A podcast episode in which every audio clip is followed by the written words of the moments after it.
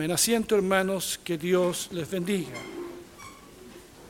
Poniendo atención a nuestro llamado, es el título que he puesto a esta reflexión. Poniendo atención a nuestro llamado. Cuando leemos la, la carta que Pablo escribió a los Corintios, nos encontramos con una iglesia muy, pero muy particular. Entre otras cosas que se pueden entreleer en este libro es el orgullo religioso, espiritual que tenían estos hermanos. Eran hermanos que de alguna manera se jactaban de los dones espirituales que tenían, como si hubiesen sido propios y no dados por Dios. Cuando uno lee toda la carta de Pablo a los Corintios, descubre que había bastante carnalidad en esta iglesia, competencia y falta de humildad. Pero saben, a pesar de todas esas falencias, ellos eran también la iglesia de Cristo, iglesia de la que nosotros también formamos parte. En Primera de Corintios, verso, capítulo 1, verso 4 al 9, Pablo dice de esta iglesia, de esta iglesia que tenía tantas falencias, pero Pablo dice lo siguiente, siempre le doy gracias a mi Dios, por ustedes. Yo no sé cuántos de ustedes dan gracias a Dios por la iglesia. A veces encontramos muchas fallas en la iglesia, pero te has detenido a dar gracias a Dios por ustedes, por la iglesia, a pesar de cómo era la iglesia de Corinto. Eso es lo que quiero aquí resaltar.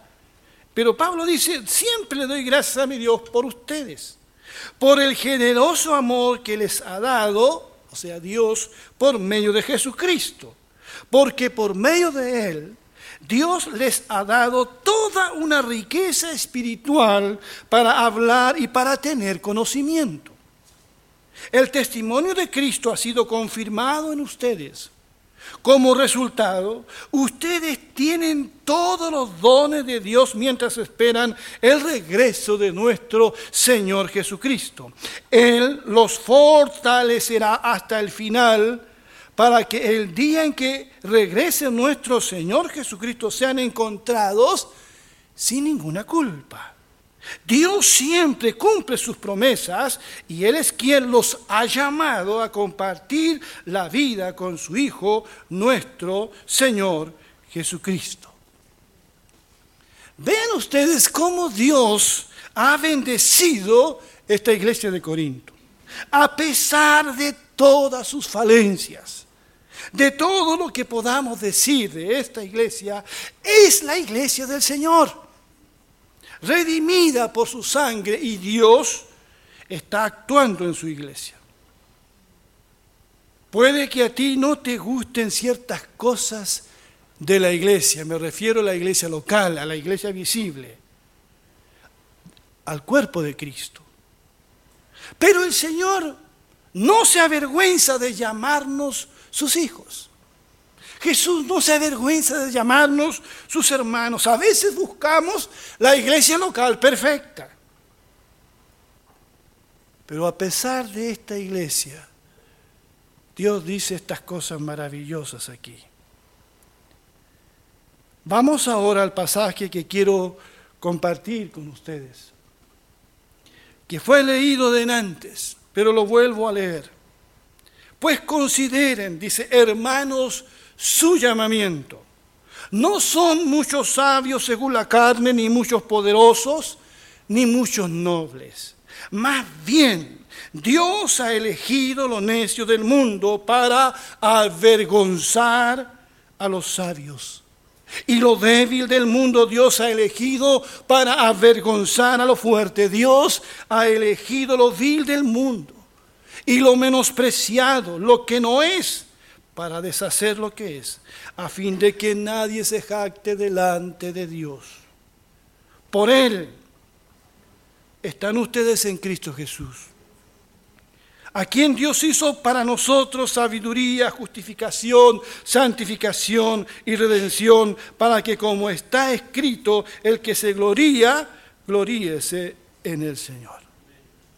Pablo les recuerda a estos hermanos sus orígenes, les recuerda su llamamiento. Les dice, hermanos, consideren su llamamiento. O sea, pongan eh, un poco de atención a eso. Fíjese bien en, en quienes Dios ha llamado. Dios los llamó a pesar de. Y nosotros igual podríamos decir lo mismo. Les dice, ustedes no son muchos sabios según la carne. Según las normas humanas, no hay entre ustedes sabios. Tampoco muchos que tengan influencias. Pero a pesar de todo, dice, Dios los ha llamado, Dios los llamó y los escogió. En una cultura greco-romana se le daba a la sabiduría humana un valor más allá de lo normal. Ustedes saben que abundaban los filósofos griegos y eran muy reconocidos hasta hoy. Pero Pablo recuerda esto. Ustedes no son muchos sabios según la forma en que el mundo mide la sabiduría. Para el mundo los cristianos podrían parecer tontos. Y no solo eso, también los cristianos de Corinto podrían ser considerados frágiles y débiles. Porque así se veían aparentemente. No tenían el poder que da el dinero, el estatus social, el poder que viene del ejercicio de la política.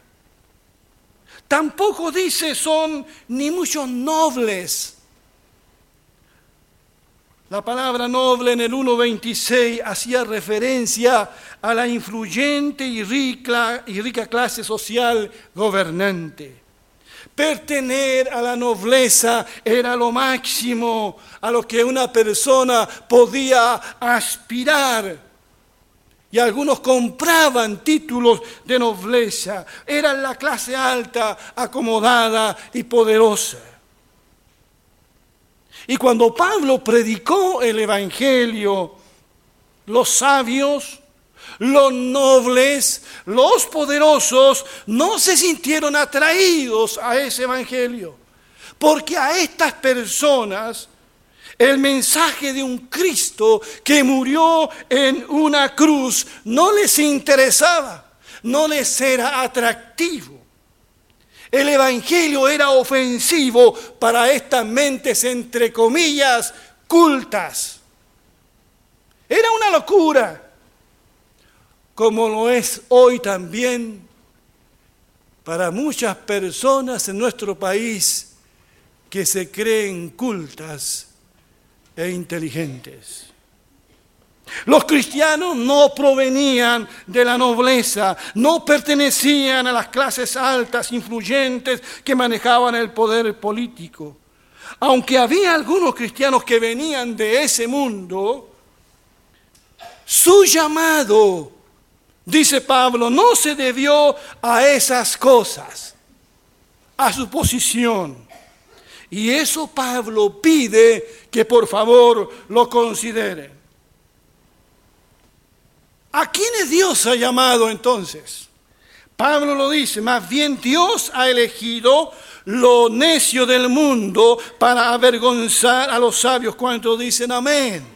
Lo débil del mundo Dios ha elegido para avergonzar a lo fuerte. Dios ha elegido lo vil del mundo y lo menospreciado, lo que no es, para deshacer lo que es, a fin de que nadie, absolutamente nadie, agrego, se jacte delante de Dios. Pablo quiere llamar al orden a esta iglesia, pero quiere también llamarla a la humildad, a, que tengan conciencia de que realmente quiénes son, que no tengan más alto concepto del que deben tener, que piensen de sí mismos con prudencia. Y les dice lo necio del mundo, escogió Dios lo débil del mundo, lo que el mundo en su forma de entender las cosas considera necio, débil y sin valor alguno. Porque el mundo tiene una forma de mirar las cosas que no es como Dios las mira. La Biblia dice que los pensamientos nuestros no son los pensamientos de Dios. Mis caminos no son los caminos de Dios. Nosotros tenemos una cosmovisión a veces que es muy distinta a la que Dios tiene. Para el mundo solo los tontos creen, solo los débiles necesitan aferrarse o creer en un ser superior. Eso piensa el mundo de ayer y de hoy, de los que han sido llamados por Dios a seguirle. Pero Dios ha escogido lo que el mundo considera necio, débil y despreciable lo que el mundo considera a veces sin importancia. Como dice otra versión, Dios ha escogido lo que no es, lo que no es nada, los que no son nada. Dios llama y usa a aquellas personas en las cuales el mundo no pone atención. Aquellos de los que el mundo puede prescindir, aquellos que no son indispensables aquellos que quizás sobren. Por eso Dios no escogió a ningún filósofo de ese tiempo para que fuera un predicador del Evangelio. Y no escogió a los hombres que manejaban el poder y la riqueza, sino que escogió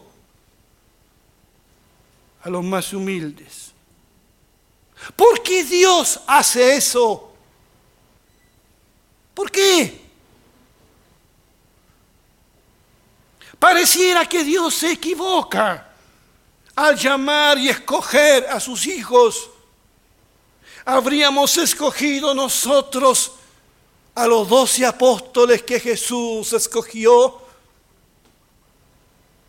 Hubiésemos puesto la mirada en unos pescadores artesanales del mar de Galilea hubiésemos escogido a Moisés, el mejor candidato para liberar al pueblo de Israel esclavo en Egipto? ¿Por qué Dios hace eso? ¿Qué dice el texto bíblico? Dice que lo hace para avergonzar a los que se sienten superiores, a los que se creen sabios. Y algunos ven en estas palabras un anticipo del juicio final.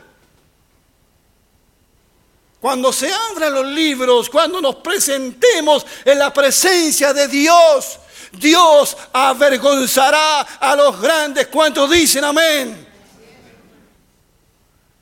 Y exaltará a los humildes. Y veremos cómo realmente son las cosas.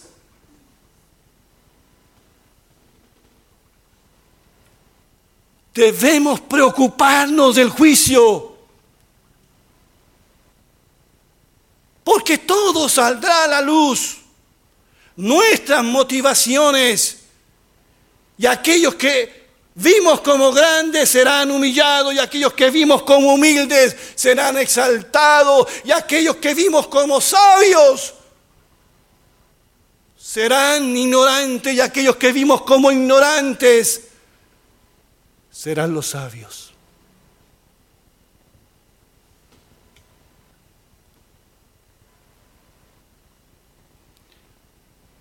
En estos tiempos que estamos viviendo en el país, ha aparecido cada sabio.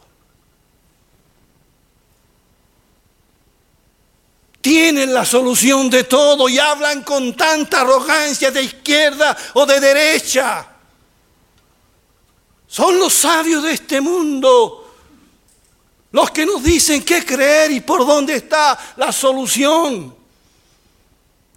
Sabiduría que Dios ha enloquecido.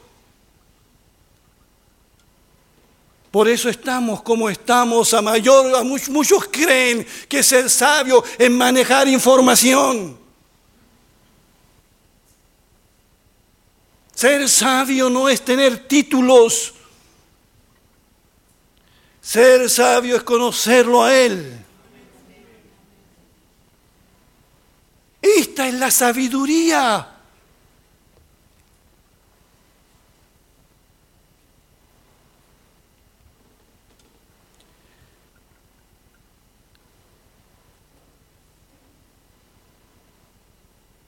Para que Dios reciba toda la gloria y la alabanza, por eso Dios escogió a estas personas, porque dice el texto, para que nadie se jacte en su presencia, para que nadie diga, yo soy lo que soy. No, no, no. Y vuelvo a leer el texto, pues consideren hermanos, porque podrán olvidarse de esta predicación, pero no se olviden de este texto bíblico. Pues consideren, hermanos, su llamamiento. No son muchos sabios según la carne, ni muchos poderosos. Si fuéramos sabios según la carne y poderosos, estaríamos confiando en nuestra sabiduría, en nuestro poder. Ni muchos nobles, más bien Dios ha elegido los necios del mundo para avergonzar a los sabios y los débiles del mundo. Dios ha elegido para avergonzar a los fuertes. Dios ha elegido lo vil del mundo y lo menospreciado, lo que no es, para deshacer lo que es a fin de que nadie, absolutamente nadie, se jacte delante de Dios. Dios mismo ha escogido manifestar su poder, su evangelio a través de los débiles, los mirados en menos, los considerados necio y vil por el mundo, para que no haya ninguna duda acerca de quién debe recibir toda la gloria y la gratitud. Por eso Pablo dirá, tenemos este tesoro en vasijas de barro para demostrar que este extraordinario poder que obra en nuestra vida no viene de nosotros, sino de quién? Sino de Dios. Volvamos al pasaje en cuestión. Lo que sigue es una lista de los dones que Dios otorga a los llamados, a los creyentes a través de Cristo. Dice el verso 30, por Él están ustedes en Cristo Jesús, a quien Dios hizo para nosotros sabiduría, justificación, santificación y redención, para que como está escrito, el que se gloría, gloríese en el Señor. Por eso nosotros nos gloriamos en la sabiduría de Dios revelada en su Hijo Jesucristo. Jesucristo es la sublime y gloriosa sabiduría que por gracia nos ha sido revelada a nosotros. No es la sabiduría de este mundo, sabiduría que Dios ha enloquecido porque la sabiduría del hombre no responde a nuestras más profundas inquietudes. La sabiduría humana nos deja vacíos y confundidos. La sabiduría del hombre es cambiante y confusa. El hombre se cree sabio, pero ha terminado haciendo cosas horribles y que provocan mucho temor. La sabiduría humana es una locura. Hay caminos que al hombre le parecen derechos, pero su fin es un camino de muerte. Pero la verdadera sabiduría, la que viene de lo alto, está allí personificada en nuestro Señor Jesucristo. Por eso Pablo escribe en los Colosenses y dice lo siguiente, quiero que tengan la sólida convicción que viene del entendimiento para que conozcan muy bien el plan secreto que Dios les ha descubierto ahora. Ese secreto es Cristo mismo, es quien están escondidos todos, todos los tesoros de la sabiduría y del conocimiento. La sabiduría entonces es una persona. La verdad es una persona. El Evangelio es una persona. Y esa persona es nuestro Señor Jesucristo. Por eso Él dijo, yo soy, yo soy la verdad. Yo soy la verdad. Yo soy la sabiduría. Yo soy el verdadero conocimiento. Por eso mientras más conocemos y tenemos comunión con Jesucristo, más sabiduría tenemos. Sabiduría para entender cómo somos salvos. Sabiduría para entender y conducirnos en la vida, tomar buenas decisiones. Sabiduría para vivir. También, también quienes hemos sido llamados en Cristo, no solamente tenemos sabiduría en Él, sino que también tenemos justificación. Qué importante es esto, porque nosotros, a los ojos de Dios, somos viles, débiles, despreciados, pero fuimos redimidos por la sangre de su Hijo Jesús. Fuimos declarados justos por la gracia de Dios. Así que Cristo para nosotros no solo es sabiduría, sino que también es nuestra justificación. Y no solamente eso, también en Cristo dice que hemos recibido santificación. Santificación. En este mismo libro, pero en el, en el capítulo 1, verso 2, Pablo dice a la iglesia de Dios que está en Corinto, a los santificados en Cristo Jesús. Mira, hemos recibido justificación, pero también santificación. Hemos sido santificados en Cristo Jesús, pero también somos llamados a ser santos con todos los que en cualquier lugar invocan el nombre del Señor Jesucristo, Señor de ellos y nuestro. Sea, Dios ha escogido, ha llamado a personas que no lo merecían. Por su gracia y su misericordia. Y Pablo nos pide que consideremos este llamamiento y pongamos atención a quienes Dios ha escogido. Pero a esos que Dios ha escogido, los ha redimido, los ha justificado, los ha santificado en Cristo Jesús. Gloria sea al Señor. Por eso estoy aquí predicando su palabra, siendo indigno, siendo un pecador, pero redimido por la sangre de Jesús. Por eso estás aquí. Puedes mirar tu pasado, tu presente y tu futuro. Somos pecadores, tenemos falencia, pero Él nos ha escogido. Nuestra tarea ahora es santificarnos porque hemos sido santificados en Cristo, pero somos llamados a la santidad en la vida diaria, llamados a ser santos con todos aquellos que invocan eh, al Señor Jesucristo donde quiera que ellos estén. Consideren, hermanos, su llamamiento.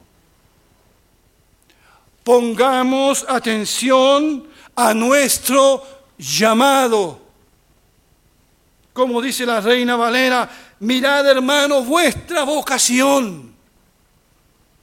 Dios ha llamado y escogido a los que no éramos dignos, a los que no éramos nada a los ojos del mundo. Así que nadie se enorgullezca delante de la presencia de Dios Podemos hacer alarde de nuestros logros, de lo que somos delante de los hombres que son pecadores iguales que nosotros. Pero nunca delante de aquel que todo lo escudriña y todo lo sabe y todo lo conoce. No podemos hacer alarde delante de Dios. Nos humillamos en su presencia. Por eso dice la Biblia que un día toda boca se cerrará. Toda boca se cerrará y tendrá que reconocer lo que es. Y tendrá que dar toda la honra y toda la gloria al Señor Jesucristo. ¿Cuánto dicen amén? Por eso al final, al final dice Pablo, el que se gloría, ¿qué dice? Gloríese en el Señor y en nadie más. En el Señor, no en la iglesia, no en el líder, en el Señor, en el Señor.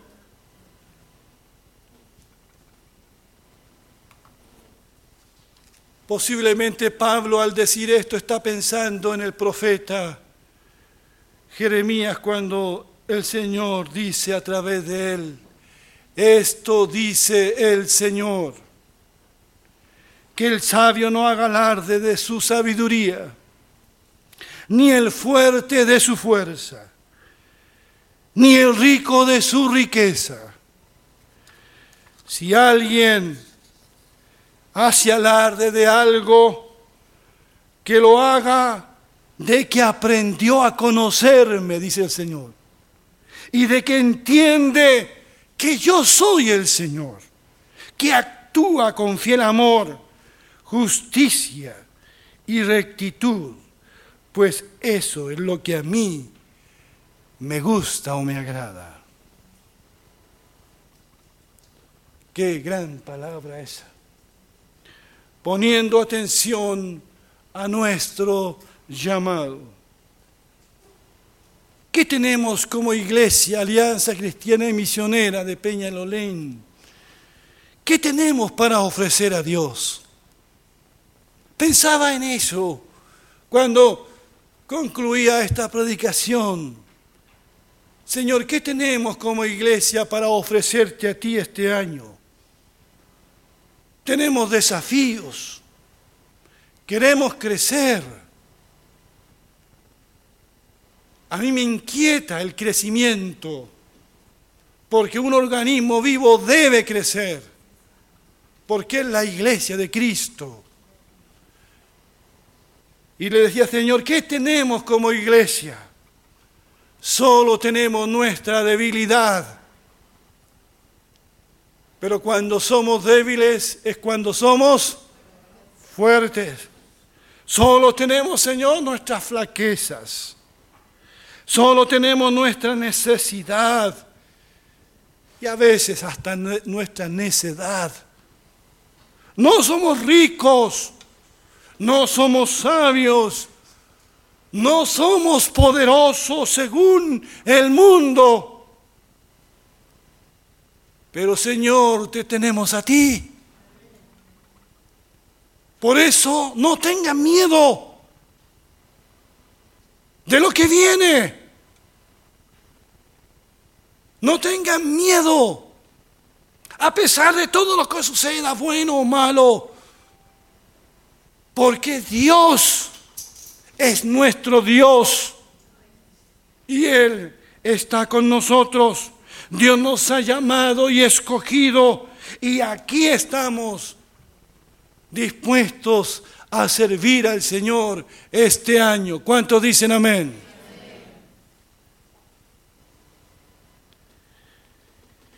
Quiero para terminar volver a leer este pasaje,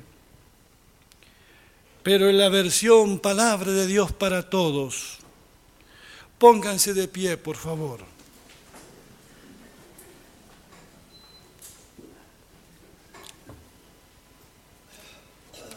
Pongan mucha atención. Ahora dice Fíjense, hermanos, según las normas humanas, no hay entre ustedes muchos sabios, tampoco muchos que tengan influencias, ni que pertenezcan a familias importantes. Pero a pesar de todo, Dios los ha llamado. Pero Dios prefirió usar las tonterías de este mundo para avergonzar a los sabios y prefirió usar a los débiles de este mundo para avergonzar a los poderosos. Dios prefirió lo que el mundo cree que no es importante, lo que desprecia y lo que no significa nada. Prefirió todo eso para destruir lo que el mundo cree que es importante. Por medio de Él ustedes pertenecen a Jesucristo, quien se ha convertido en la sabiduría de Dios para nosotros. Por medio de Cristo, Dios nos aprueba, nos libra del pecado y nos santifica, así que como está escrito, si alguien alaba algo, que alabe lo que el Señor ha hecho. Dios bendiga su palabra.